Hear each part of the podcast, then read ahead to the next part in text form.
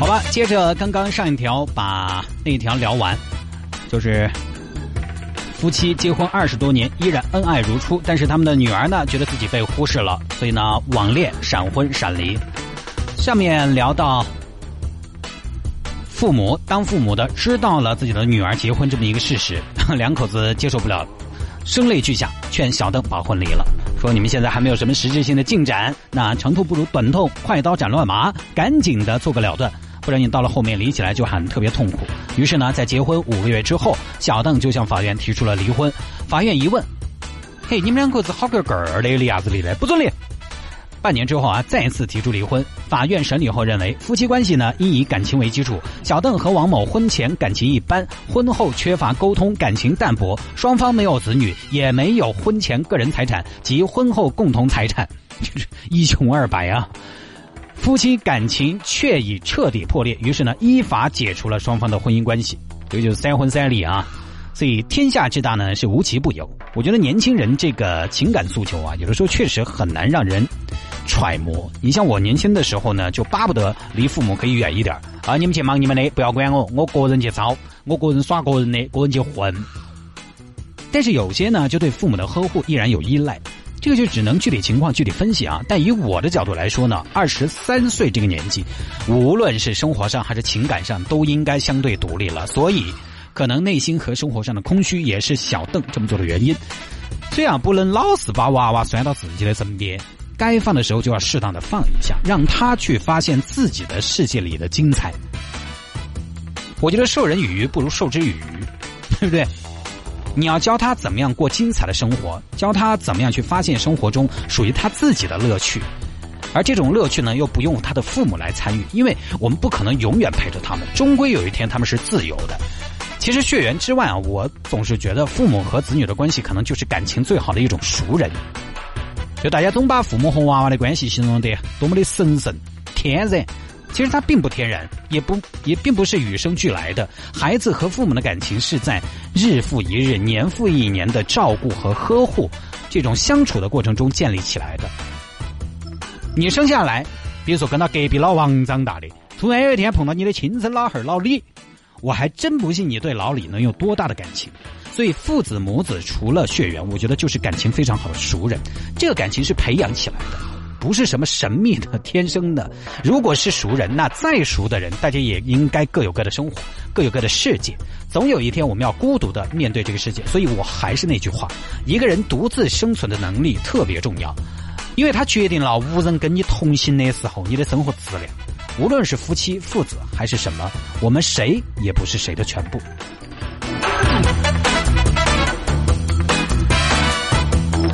来看这条：男子幼时模仿兔子吃生白菜上瘾，生吃蔬菜十多年。所以啊，小时候一些看起来不经意的习惯，很有可能对一个人的一辈子产生影响。来看嘛，乌海也有小伙子叫小响。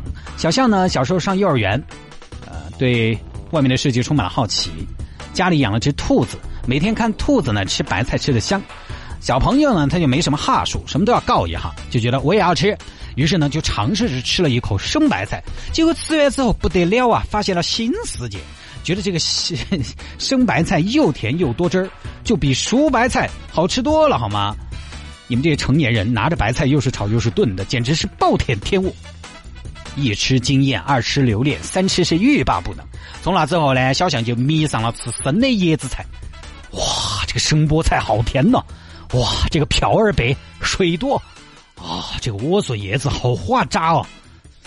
小象就迷上了吃生的椰子菜。有的时候去田地啊，大伯，我能不能吃一口你这个空心菜啊？你吃嘛，我反但是才浇了粉呢。呃，没事我就当蘸水好了。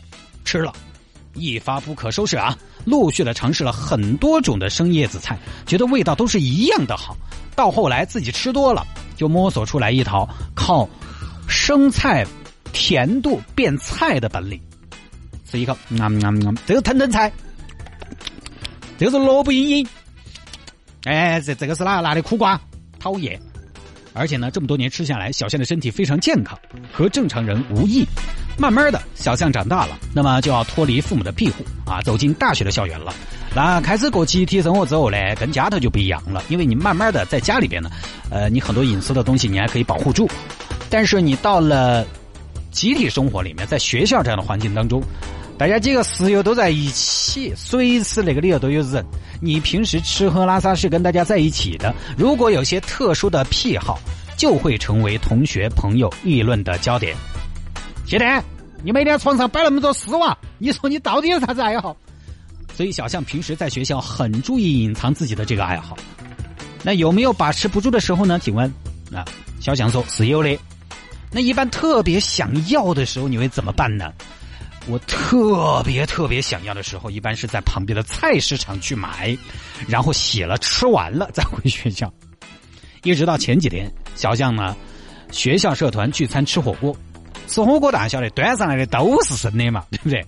生的豆芽、生的土豆、生的啥子白菜这些，没煮过的。恰好呢，小象的面前就放了一盘特别高档的食材，叫做白菜。白菜啊，一盘白菜，白花花的玉体横横陈在小象面前，就害小象有点刚不住了。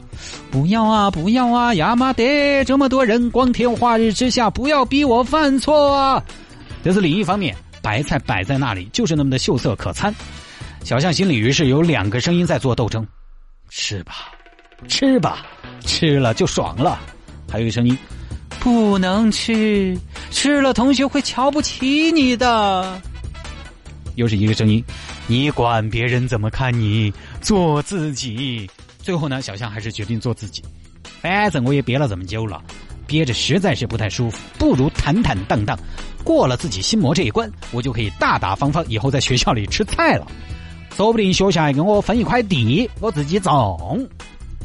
于是呢，小象就说：“呃，各位，我可不可以吃一片白菜啊？”哎。小象，那个白菜嘛，一般都是最后煮嘛，那个白油嘛，最后煮啊。呃，不影响我吃生的，吃生的你又慌了嗦，生的能吃吗？我们这点了素肉的，你吃素肉嘛？你饿的话，哦，我就想吃生的白菜，是可以吃的，我吃了很多年了。我先吃一片哈，嗯嗯嗯，巴适。老板，给我拿一瓶大丈夫，然后喝酒。周围的同学，尤其是女同学，都惊呆了。向同学，你吃生的不会拉肚子吗？不的呀，哼，我从小就这么吃的。天那个好脏哦！哎呀，不干不净，吃了没病嘛？好吧，就这么一个事情啊。时间关系，我们必须要简单一点了。大家是不是觉得这条很无聊？其实我也觉得挺无聊的。但是呢，门户网站就是把它摆在一个挺重要的位置。我觉得有意思的是，他吃生菜的原因是小时候一次无心插柳的尝试，就是模仿兔子，让这个事情看起来有一些的喜感啊。但是说回到吃生菜啊，其实我觉得都不能说吃生菜，哎，应该是。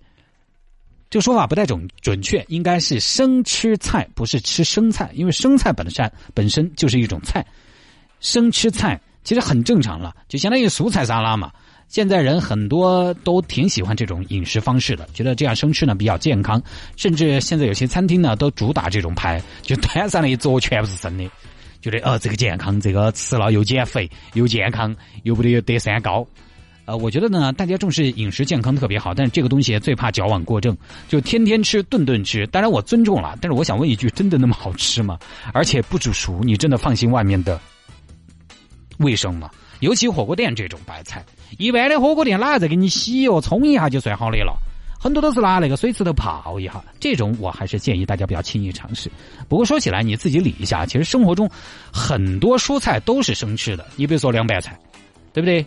萝卜丝儿、黄瓜，没那个煮了再摆嘛。小象这个行为看起来是为什么古怪呢？是因为很少有人去凉拌白菜，或者说生吃白菜。所以你要说小象这么吃不卫生、不健康，那我可以举出一百个主流的，大家都在吃的不健康的饮食方式。所以这个其实就是主流和非主流的区别而已。